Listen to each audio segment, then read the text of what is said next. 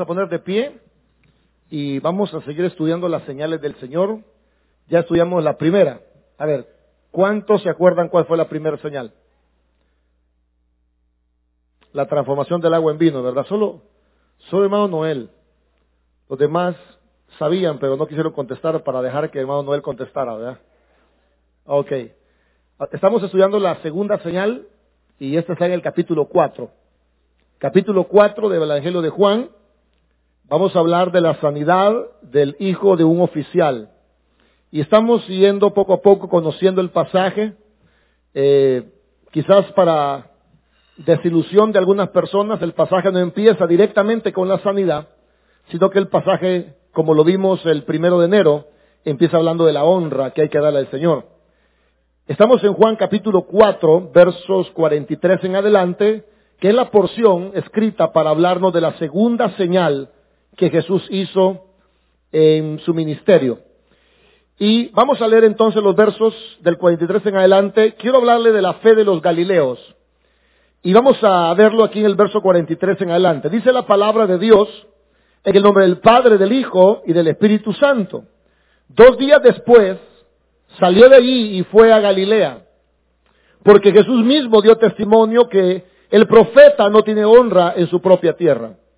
Cuando vino a Galilea, los galileos le recibieron habiendo visto todas las cosas que había hecho en Jerusalén en la fiesta, porque también ellos habían ido a la fiesta. Vino pues Jesús otra vez a Caná de Galilea, donde había convertido el agua en vino, y había en Capernaum un oficial de rey, cuyo hijo estaba enfermo. Este, cuando oyó que Jesús había llegado de Judea a Galilea, vino a él y le rogó que descendiese y sanase a su hijo, que estaba a punto de morir. Entonces Jesús le dijo, si no vierais señales y prodigios no creeréis.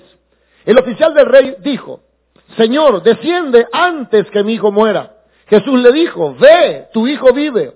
Y el hombre creyó la palabra de Jesús o la palabra que Jesús le dijo y se fue. Cuando ya él descendía, sus siervos salieron a recibirle y le dieron las nuevas, diciendo, tu hijo vive. Entonces él le preguntó a qué horas había comenzado a estar mejor. Y le dijeron, ayer a las siete le dejó la fiebre. El padre entonces entendió que aquella era la hora en que Jesús le había dicho, tu hijo vive, y creyó él con toda su casa. Esta segunda señal hizo Jesús cuando fue de Judea a Galilea. Señor, te damos gracias porque sin nosotros merecerlo, tú Señor nos has traído para escuchar tu bendita, poderosa y sanadora palabra, Señor. Yo quiero rogarte, por amor de tu nombre, por amor de tu pueblo, que tú puedas, Señor, hablarnos al corazón y exhortarnos a través de tu palabra para que podamos ver qué clase de fe estamos teniendo. Me pongo en tus manos y que sea tu Espíritu Santo usando un vaso, Señor, de barro de manera poderosa esta noche. En el nombre de Jesús te lo pido. Amén y amén. Podemos tomar asiento, hermanos. Estamos hablando de la segunda señal, pero hay cosas que debemos de ver primero. Casi a todos nos gusta que veamos ya el grano, que veamos de un solo lo que Jesús hizo. Pero el relato, como vimos el primero de enero, no empieza con una sanidad del hijo del oficial del rey, sino que empieza con darle honra al Señor.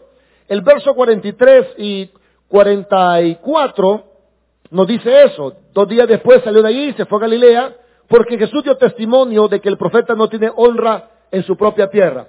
¿Cuál es el primer tema entonces de, esta porción que estamos leyendo? La honra a Jesús. Y de eso hablé el día primero de enero y no lo voy a repetir.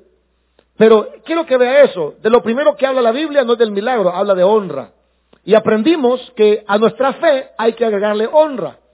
Mucha gente tiene fe porque quiere milagros, pero no quieren honrar al que hace los milagros. Así que vamos a continuar con la lectura y nos vamos a encontrar que en el verso 45 el Señor viene a Galilea y los galileos salen a recibirle. Verso 45 dice, cuando vino a Galilea, los galileos le recibieron. Ok, ¿por qué le recibieron?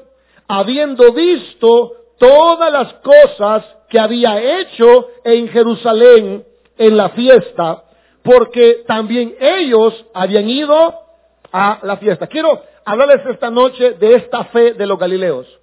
Quiero decirles, hermanos, que en este pasaje encontramos que Jesús llega a Galilea. Quiero contarles que Galilea era como el centro de operaciones de Jesús. Estaba viendo un, mapa de San Salvador, yo no sé cuántos eh, saben cuántos municipios tiene San Salvador, y si no lo saben, no se preocupen, no hay ningún pecado, no es requisito para ir al cielo, pero hermanos, a veces vivimos en San Salvador y no sabemos ni siquiera los municipios. Yo me llevé una sorpresa y me estaba dando cuenta, por ejemplo, que Aguilares y Guazapa son parte de San Salvador. Si estamos yendo al norte, hermanos, encontramos a Aguilares y a Guazapa. Si nos vamos al otro lado, Panchimalco, hermanos, es parte de San Salvador. Me, me llevo sorpresas porque veo que Apopa, eh, Ciudad Delgado, San Martín, Ayutustepeque, San Marcos, todo eso es San Salvador.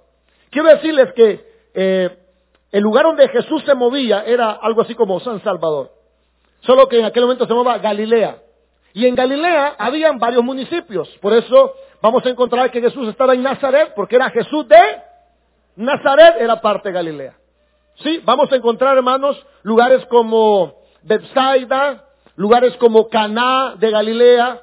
Es decir, el Señor se movía en esa zona de Galilea. Y el verso 45 nos explica que cuando el Señor llegó a Galilea, los galileos le recibieron. Eso es lo que dice el verso 45, ¿verdad?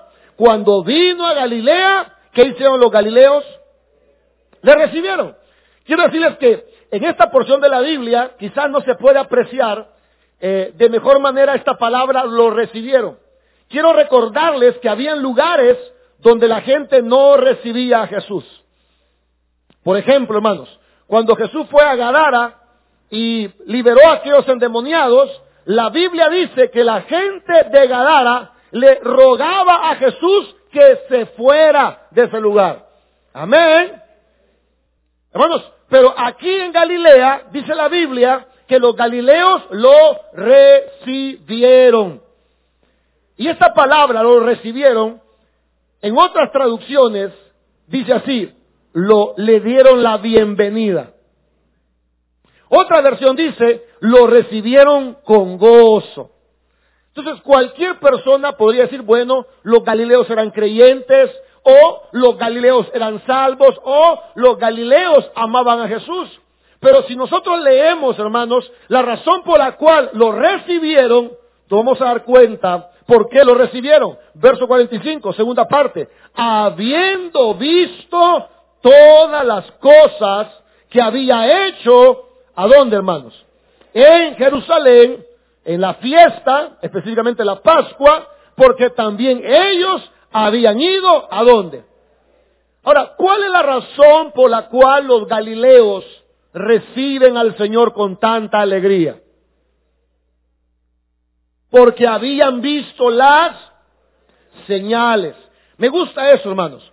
Me gusta eso porque eh, las personas galileas no lo recibieron porque fueran salvos o porque amaran al Señor o porque reconocieran que, era el Cristo. No, ellos lo recibieron porque habían visto lo que Jesús había hecho.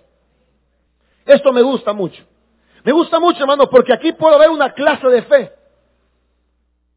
Muchas veces nosotros eh, nos sentimos muy contentos cuando alguien nos permite hablarle de Jesús. Dice, mire, yo le hablé a una persona y viera cómo, qué receptiva estaba esa persona. Viera que me escuchó, mire, no renegó, no me cuestionó. A ella le gustaba oír del Señor. Hermanos, pero esa es una clase de fe que no es completa. Ya vamos a ver más adelante que hay gente que recibe la palabra con gozo. Pero eso no significa, hermanos, que tengan la fe salvadora, por ejemplo. Estos hombres galileos, al llegar a Jesucristo, hermanos, ellos le recibieron con mucha alegría por una razón. Habían visto lo que Jesús había hecho. En ningún momento la Biblia dice que entendieron lo que Jesús había hecho. Quiero contarles que todo el Evangelio de Juan, todo el Evangelio de Juan fue escrito para que la gente viera las señales y creyeran que Jesús es el Cristo, el Hijo de Dios, y que creyendo tuvieran vida eterna. El Señor hacía señales para que la gente lo reconociera como el Mesías.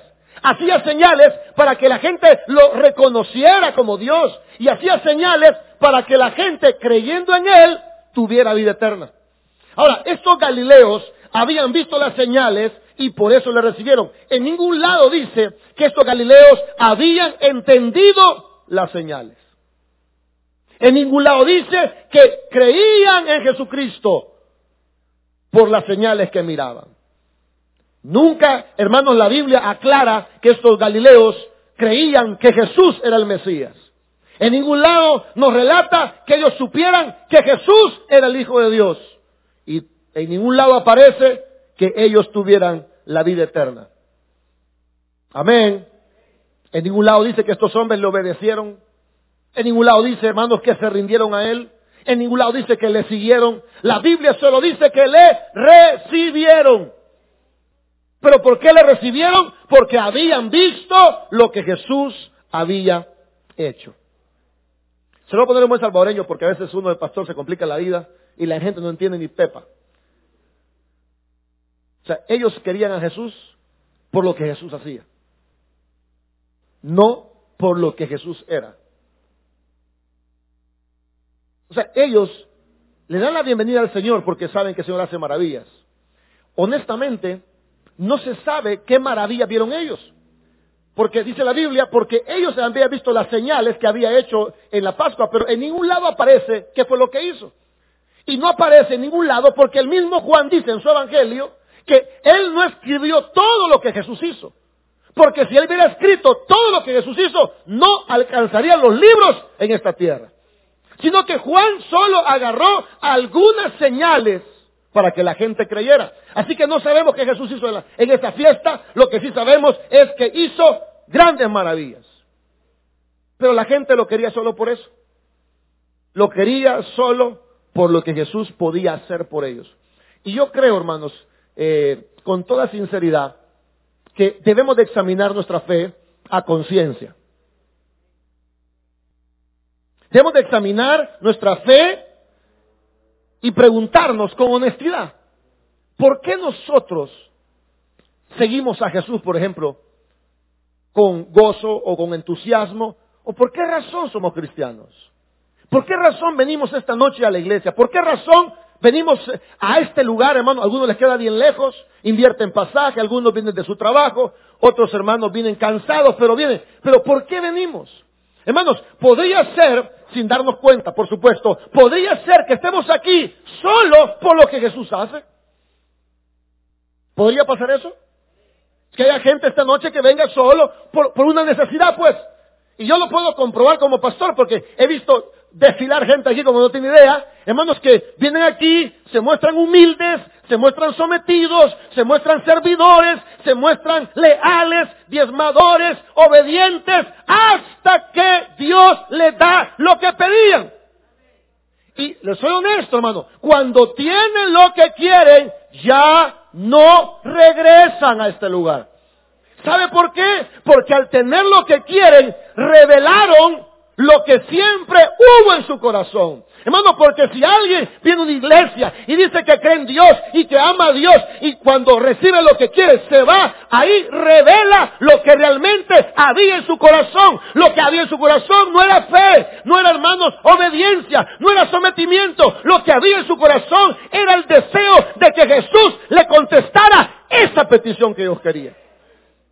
Y eso pasa, y antes que usted se me vaya por la misma puerta, yo tengo que decírselo. Usted tiene que examinar su fe.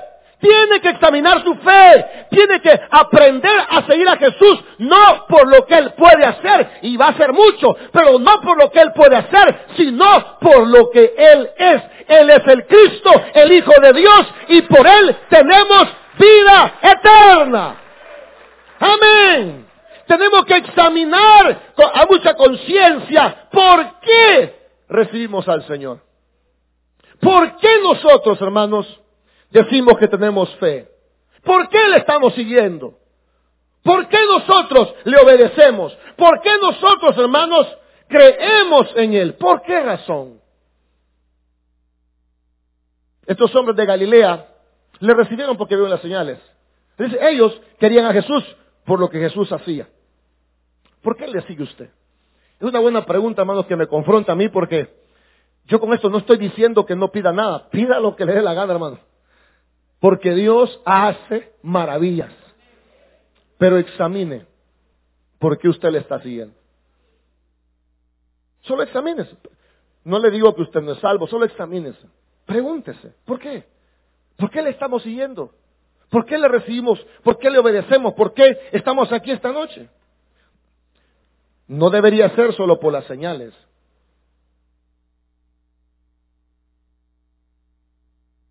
sino porque creemos que Él es el Mesías, porque creemos que es el Hijo de Dios y porque creemos que la fe en Él nos otorga la vida eterna. ¿Sabe?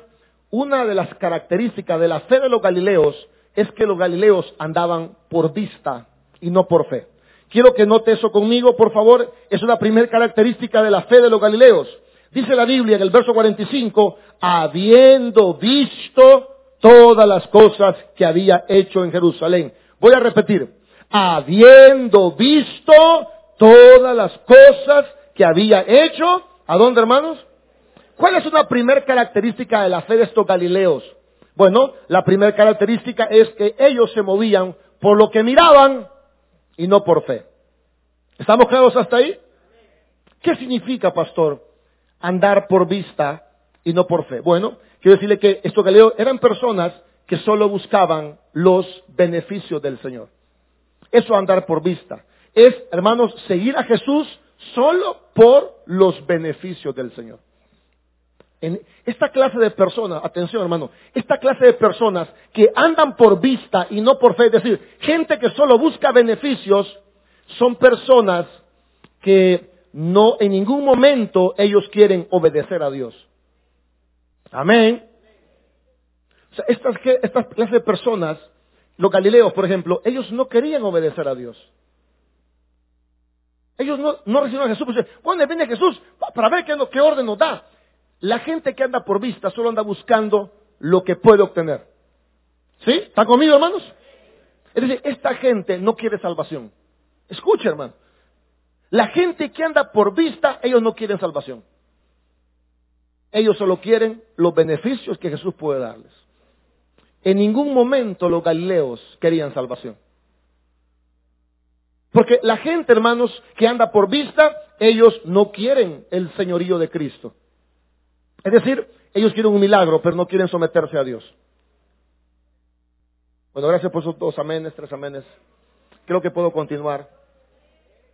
Creo que Dios está con nosotros todavía, a pesar que no hagan amenes. Hermanos, esta gente Galilea solo quería beneficios. ¿Qué significa eso? No querían salvación, no querían señorío, no querían obedecer, no querían seguirle, no querían someterse. Lo que ellos querían era ver más maravillas del Señor. Y yo creo que hay personas en las iglesias que honestamente no buscan salvación. No están interesados en la eternidad. Están interesados en lo temporal. Es una cosa, hermanos. Por muy bueno que sea lo, terrenal, lo terrenal es temporal. Y no importa cuánto dinero logre tener, ni cuánta fama logre alcanzar, ni cuán popular llegue a ser, todo en la vida va a ser temporal. Y hay personas que están enfracadas en lo temporal. Hermanos, se levantan a las 3 de la mañana a orar por una sanidad, lo cual no es malo, es correcto. Pero ¿cuándo nos vamos a levantar a las 3 de la mañana porque queremos conocer más al Señor? Amén. Hay gente que ayuna cuando está en un grave problema. Nada de malo, muy bueno, ayunemos. De hecho, vienen 21 días de ayuno. Pero ¿cuándo, ¿cuándo vamos a ayunar por conocer más al Señor? O sea, la gente, como los galileos, no quieren seguir a Jesús. Prueba de ello es que las iglesias están llenas de gente necesitada, pero esa gente necesitada no quiere servir a la iglesia. ¿Hello? O sea, no quieren servir, o sea, están necesitados, necesitan un trabajo, necesitan una sanidad, necesitan una restauración, necesitan, hermanos, un milagro, necesitan viajar, necesitan un carro, necesitan poner, eh, llenar más su bolsa de dinero, pero no quieren servirle al Señor. ¿Se da cuenta esta clase de fe? La clase de la fe de los galileos era una fe, hermanos, que andaba solo por los beneficios. No quieren servirle al Señor. ¿Cuánta gente en la tenemos que quieren un milagro, pero no quieren servirle a Dios? Esos eran los galileos. Los galileos, hermanos, solo querían a Jesús por sus beneficios. No querían obedecerle, no querían servirle, no querían, hermanos, presentar sus cuerpos, no querían ser transformados, no querían nada, hermanos. Solo querían a Jesús para que Jesús siguiera haciendo sus señales y sus maravillas. Seremos así nosotros, hermanos. Seremos así nosotros, que estamos aquí esta noche solo porque necesitamos algo del Señor. Yo quiero que usted se evalúe, hermano. ¿Sabe por qué? Porque es peligrosa esa fe. Es peligrosa esa fe. Es peligrosa una fe que cree en los milagros, pero que no quiere someterse al Señor. Es peligrosa, ¿sabe por qué? Porque puede ser que Dios te dé el milagro, hermanos. Porque Jesús sanó a muchos, diez leprosos, hermanos. Solo uno regresó. ¿De qué le sirve a usted que Dios le haga un milagro y su alma se condene por la eternidad? ¿De qué sirve que Dios le dé de comer, hermanos? Y usted se a la perdición. Examinemos nuestra fe. Examine su fe. Hermano, quiero, quiero decir que este pasaje no era parte de mi mensaje porque yo quería hablar ya de la sanidad del oficial. Pero yo no puedo pasar por alto esos galileos que recibieron a Jesús, pero no querían, hermanos, nada con eso, solo querían el milagro. ¿Está aquí, hermano? No querían nada más que eso, solo eso querían. Eran personas que creían en lo que Jesús hacía, pero no en lo que Jesús decía.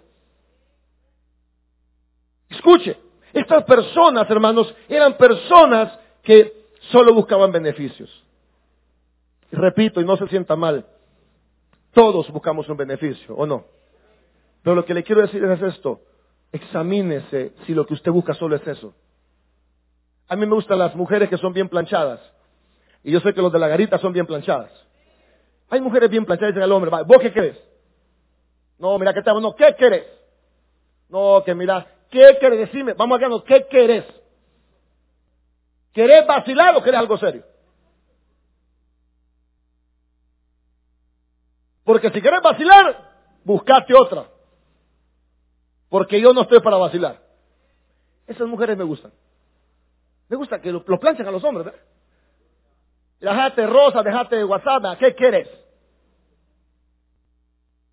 Oye, hermano, como que los hombres está hablando el Señor, ¿verdad? Me gusta esas mujeres, me gusta.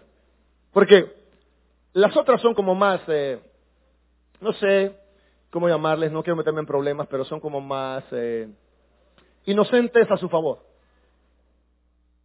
¿Está bien eso, eh? Yo no sabía que era casado, pastor. Y con el gran anillo, un gran tipo le dice papá al, al Señor. Entonces, usted tiene que examinarse por qué usted, qué es lo que quiere, pues.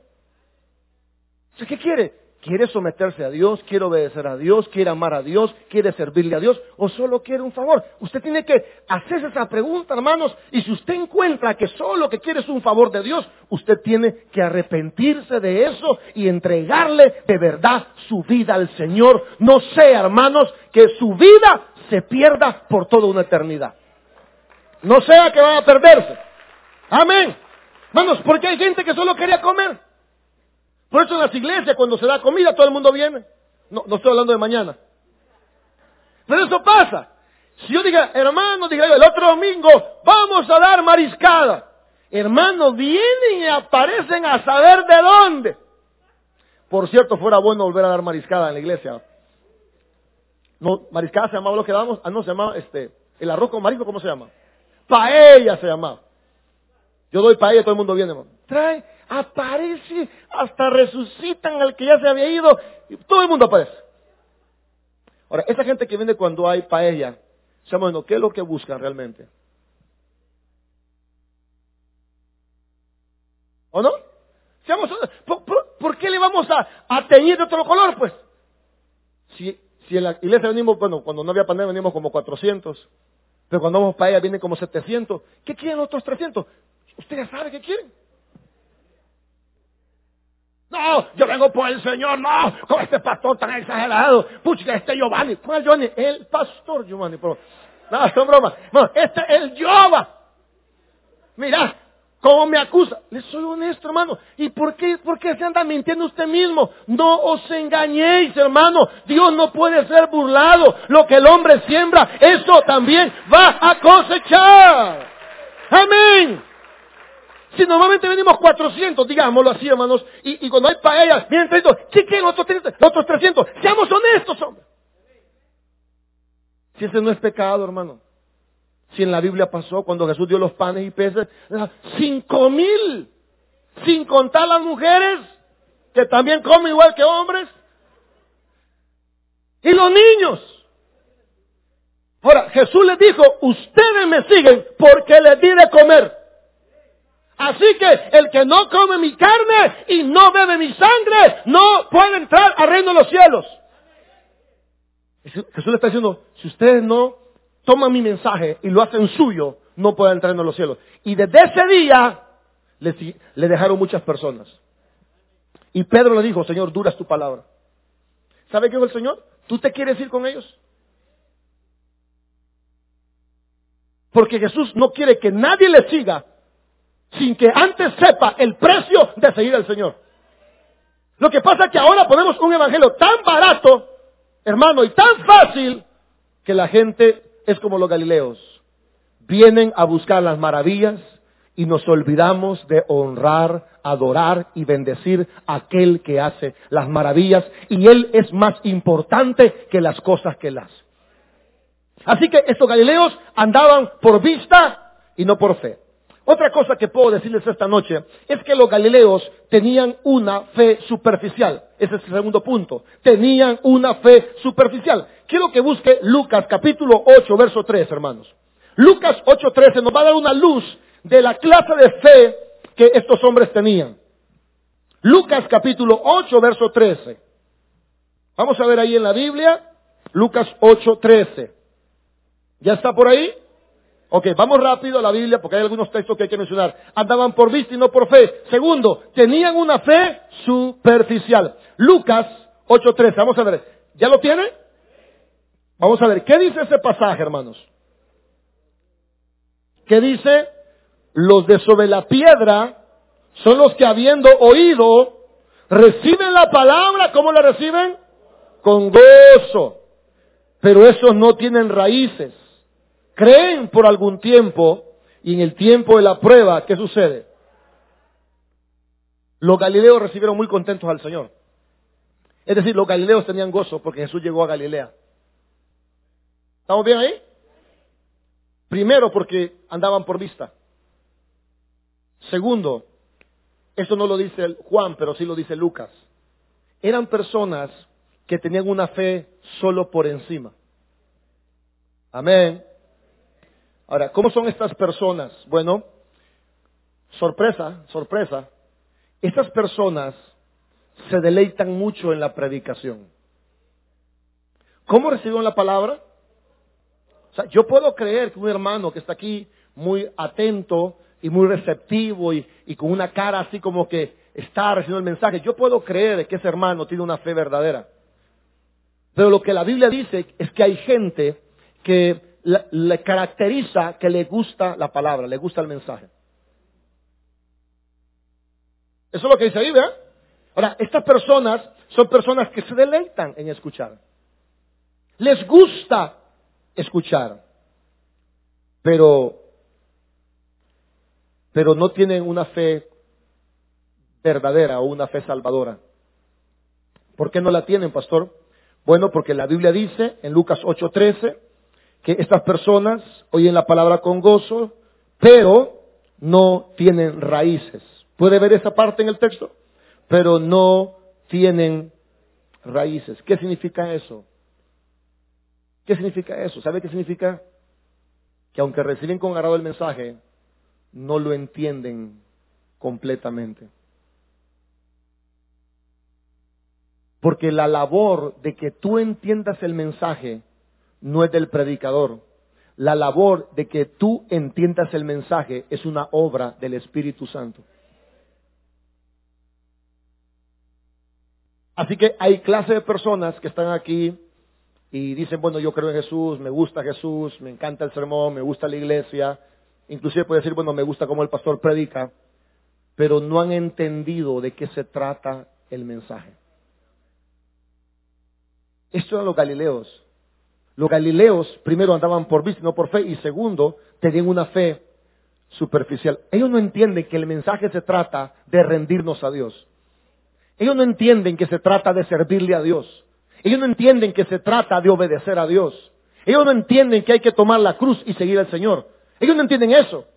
Ellos no lo han logrado captar todavía. Creen que la iglesia es un lugar, hermano, donde venimos cuando estamos afligidos. Creen que la Cruz Roja, donde aquí viene el pastor y tú estás desesperado y el pastor dice un mensaje para curarte, para sanarte, para que tú sigas viviendo como te da la gana. Hermano, eso no es la iglesia. Aquí Dios te va a sanar, te va a restaurar, pero todo eso Dios lo hace para conquistar tu corazón y para que tú y yo rindamos nuestra vida ante el Señor. Por eso lo hace el Señor. Amén. Pero la gente, hermanos, no lo entiende. ¿Cómo sabe usted que no lo entiende? Porque solo están por una temporada. Creen por un tiempo. ¿Por qué por un tiempo? Porque nunca entendieron que se trata de rendir su vida al Señor. Fueron personas que cuando vino una prueba se apartaron. Amén.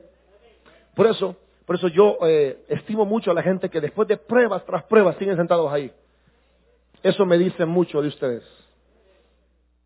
Y no lo estoy elogiando y no estoy haciendo esto para que se sienta bien, pero es la verdad. La gente que le ha pasado de todo y siguen ahí sentados es porque tienen la fe verdadera. Hermanos, que aun cuando Dios ha permitido cosas duras, igual que Job, hermanos, dijeron, Dios me dio, Dios me quitó, sea por los siglos el Señor bendito. Denle un fuerte aplauso al Señor por esas personas. ¿Cuántas personas cuando están en tentación simplemente retroceden? ¿Cuántas personas cuando están en prueba simplemente desisten?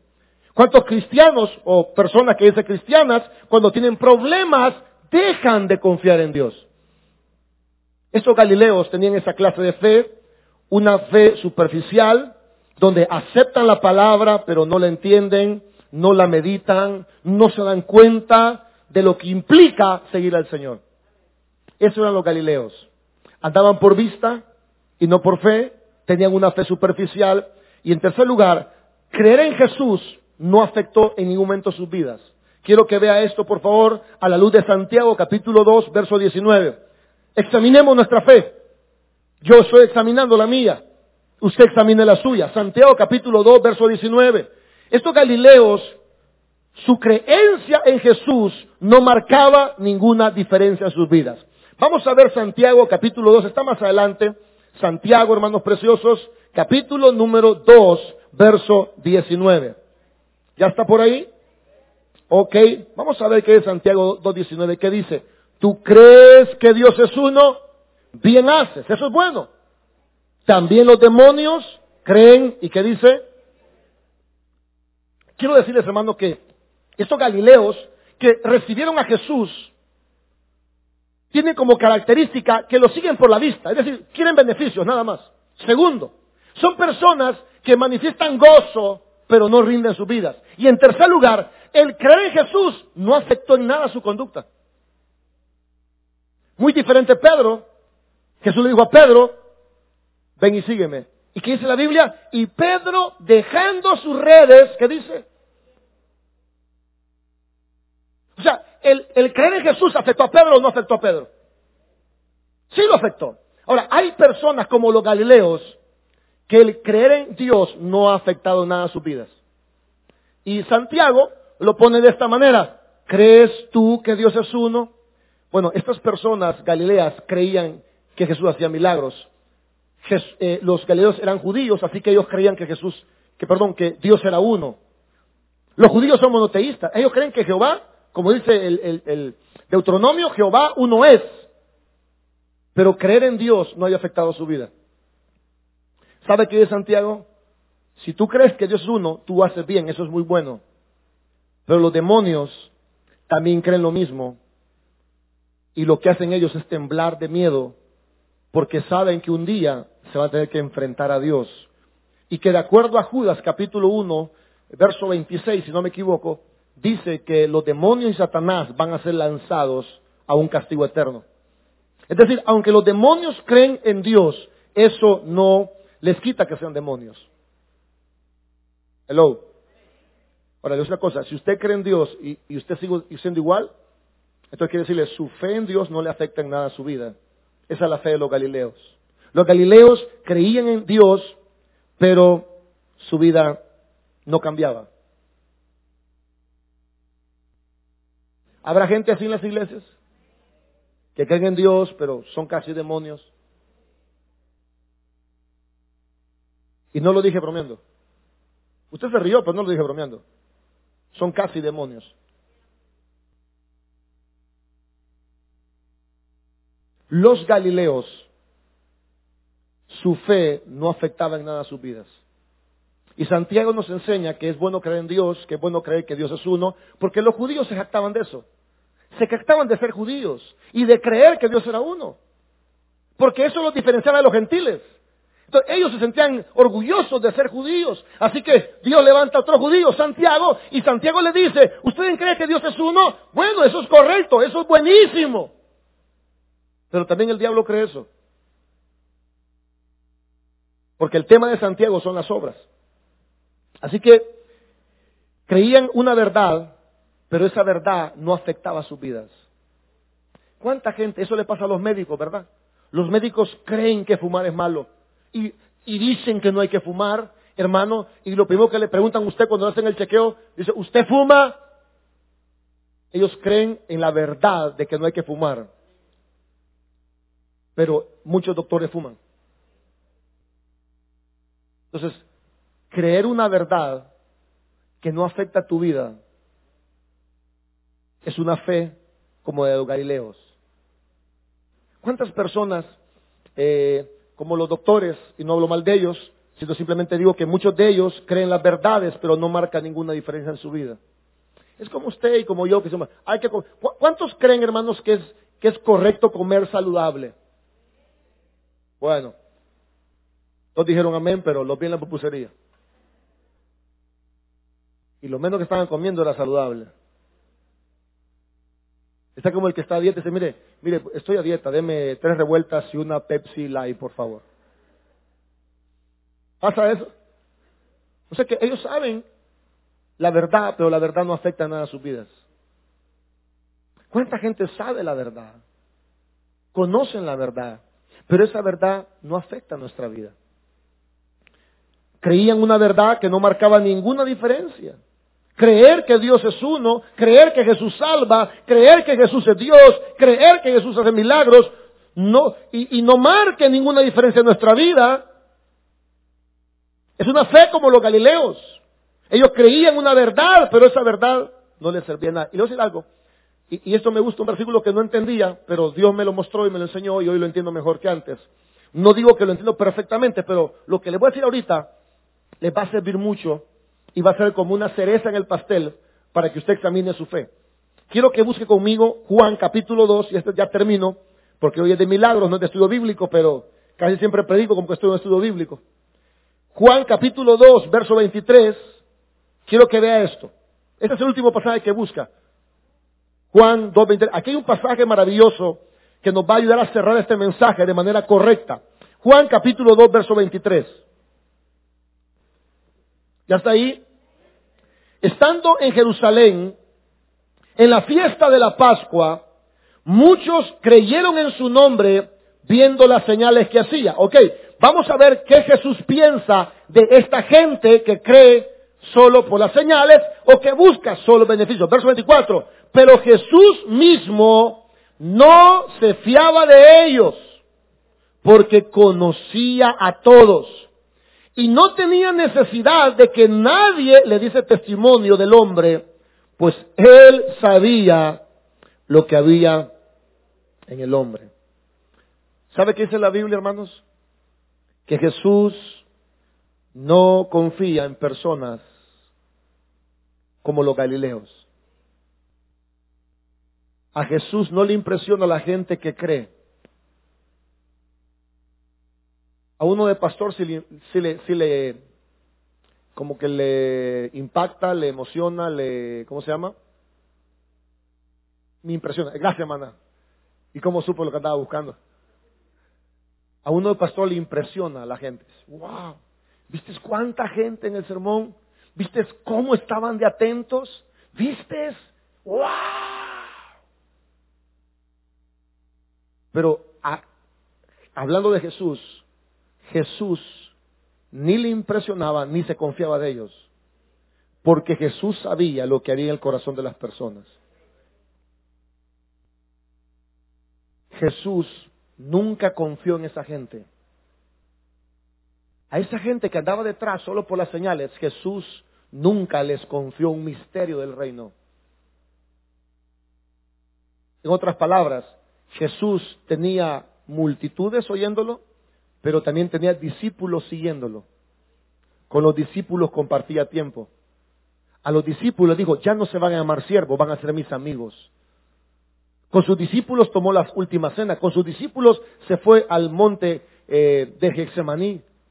Con sus discípulos. A esta gente que solo seguía por las señales, Jesús no se fiaba de ellos. ¿Por qué no se fiaba de ellos? Porque el Señor sabía sus corazones. Y decía, esta gente está aquí solo porque quieren mis beneficios. Así que, y no necesito que nadie, nadie me diga nada de ellos, porque Dios conoce el corazón de las personas. Bien tremendo eso, ¿verdad, hermanos? Bien tremendo que Dios conozca lo que está en tu corazón.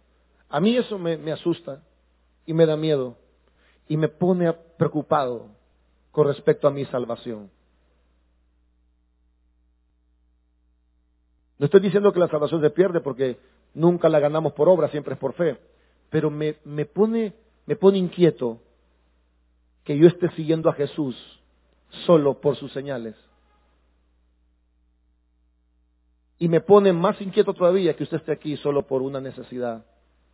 Y que no le importe a usted obedecer a Dios, ni seguir al Señor, ni servirle a Él. Sino que solo le interese lo que Dios puede darle. Y me gusta este versículo porque dice la Biblia que Jesús no confiaba en ellos.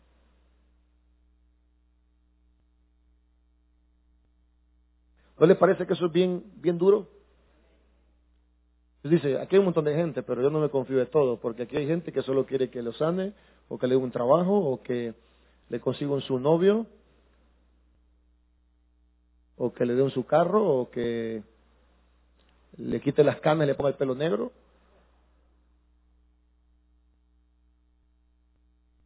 Y que hay gente que da su diezmo esperando que sea un arbolito que da un centavo y Dios le da dos. Y, Jesús sabía el corazón de la gente. ¿Sabe qué? Debemos de preocuparnos mucho si de verdad hemos creído y si de verdad estamos aquí porque Jesús es el Cristo, porque creemos que Jesús es Dios y porque creemos que Él nos da vida eterna. No tengamos esta fe de los galileos. Yo voy a cuidar mi fe. Amén. Y voy a cuidar que mi deleite en Dios no solo sea por lo que Dios hace, sino que yo me deleite en Dios por lo que Dios es. Voy a cuidar eso. Que no esté aquí parado porque quiero una cosa para mi vida solamente.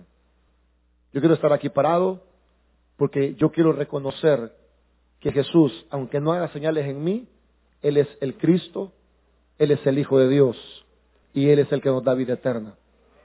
Por eso yo quiero estar aquí. Y yo quiero que usted esté en la iglesia por eso mismo. Porque viene a adorar al Cristo, al Hijo de Dios y el que le da vida eterna. Yo quiero cuidar eso. Así que esa es la aplicación del mensaje. Yo voy a cuidar mi corazón de no seguir a Jesús solo por las señales, sino por lo que Jesús es. Así que después de la aplicación voy a la conclusión. Muchas personas pueden recibir con agrado el mensaje sin tener una fe verdadera. Cuídese de no ser usted esa persona. Mucha gente le gustan los sermones, pero no quieren rendir su vida al Señor. Primera conclusión. Segunda conclusión. Las señales y milagros del Señor en nuestras vidas o en la vida de los demás deben servir no solo para creer que Jesús hace milagros, sino también esos milagros que Dios hace deben servir para rendir nuestra vida al Señor. Tercero, debemos profundizar en nuestra fe en el Señor. ¿Cómo vamos a profundizar? ¿Cómo vamos a profundizar? Meditando diariamente en su palabra y buscándolo diariamente en oración. Solo leyendo la Biblia y orando vamos a profundizar en lo que realmente hemos creído. Así que yo lo animo esta noche a que examine su fe y si usted encontró que su fe es como los galileos, yo le invito a que corrija su fe y tenga una fe verdadera. Démosle un fuerte aplauso al Señor. Vamos a poner de pie y vamos a darle a Dios la parte que le corresponde.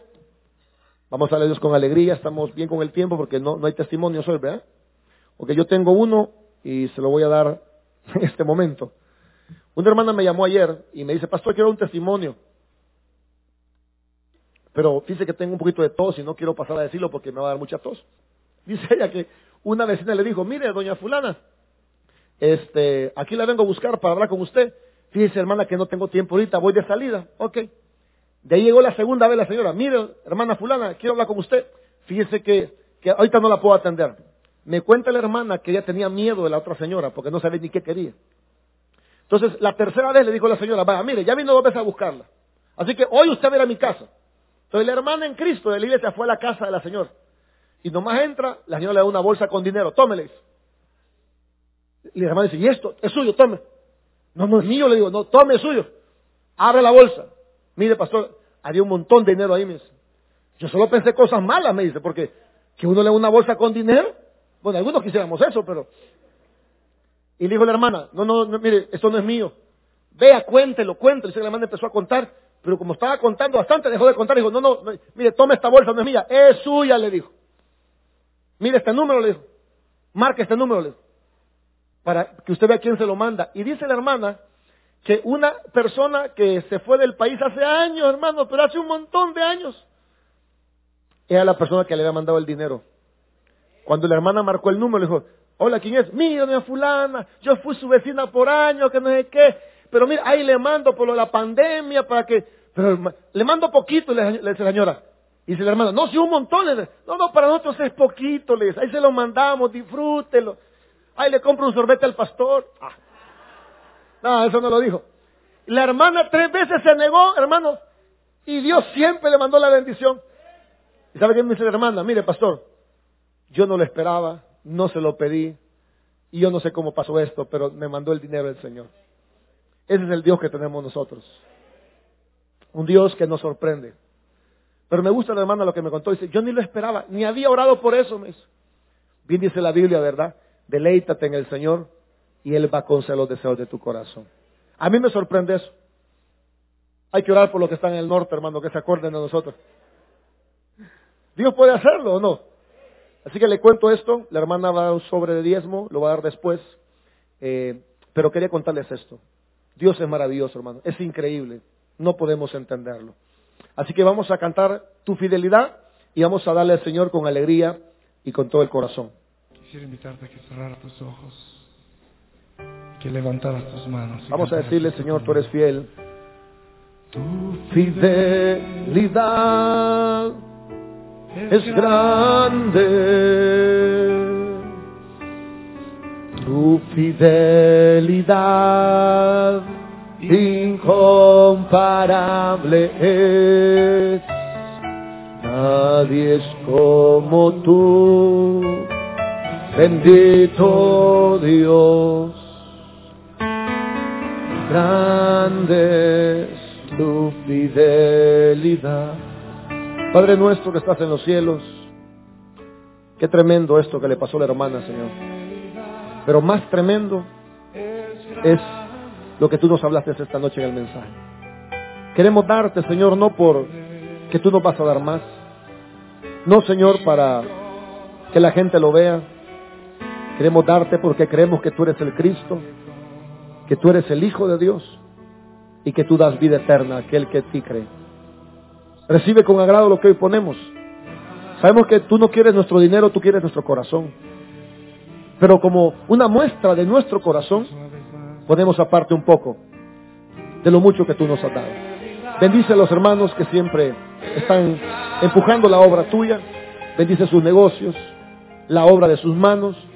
Oramos, Señor, por aquellos que no tienen trabajo, aquellos, Señor, que no tienen.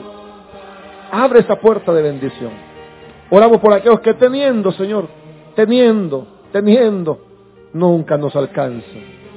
Danos sabiduría y danos una guía correcta en el tema de las finanzas. En el nombre de Jesús te lo pedimos. Amén y amén. ¿Podemos tomar asiento? Quiero eh, decirle a los que están en problemas financieros, solo un tips mientras, tips, perdón, mientras recogen la ofrenda. Estaba viendo un video de finanzas, eh, donde, por ejemplo, un hombre ganaba 300 dólares, por ejemplo, y de repente ganó mil dólares. Normalmente lo que hacemos nosotros, cuando ganamos más, decimos, bueno, hoy gano más, hoy ya me puedo comprar esta camisa, ya me puedo comprar este pantalón, hoy que gano más, me puedo comprar esta computadora, o voy a comprarme este carro porque hoy gano más. La gente que siempre es pobre piensa de esa manera. Dicen, si yo gano más, entonces puedo darme otra vida. Y lo que sucede es que lo que entra es lo que sale. La gente que es solvente económicamente, cuando gana más, lo que hace es invertir. Por ejemplo, si usted ganara 300 dólares y hoy gana 1000, esos 700 ocúpelos para invertir en algo. Eso va a asegurar que su dinero siga generando dinero. Por ejemplo, eh, la gente gana dinero y se compra un carro, pero un carro eh, es un, algo que le saca dinero. Hay que echarle gasolina, hay que cambiarle llantas, hay que cambiarle aceite, y eso es un gasto. En, temas contables, no sé cómo se llama eso, se llama pasivo, creo que se llama. ¿eh? Sí, pero usted está invirtiendo en el carro. El carro tiene que invertir en algo que le dé a usted. Y cuando le dé, usted se compra el carro de lo que usted está ganando. Si, esta semana, por ejemplo, le llegan 50 pesos más que no se lo esperaba, no diga, ah, 50 pesos, una bendición, vamos a comer. No, no. Piense en qué puede invertir los 50 que le generen a usted. Así usted de lo que le genera se va a comer el pueblo que quiere, pero usted mantiene su capital. Le doy un consejo porque creo que a veces la iglesia perece por falta de conocimiento. Entonces, si usted gana más, no puede, ah, hoy sí gano más, hoy sí voy a comprarme lo que quiero. No, tú ganas más hoy, entonces empieza a invertir. Y, de la ganancia, ahí sí cómprate lo que quieras. ¿Verdad? Así que no salga corriendo a comprarse un iPhone, ni salga a comprarse eh, la ropa más cara.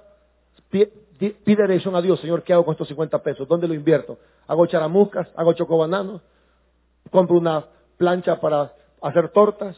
¿Qué hago? ¿Vendo panes con huevo ahí frente al colegio? ¿O voy a la universidad? ¿O voy a un negocio? Piense.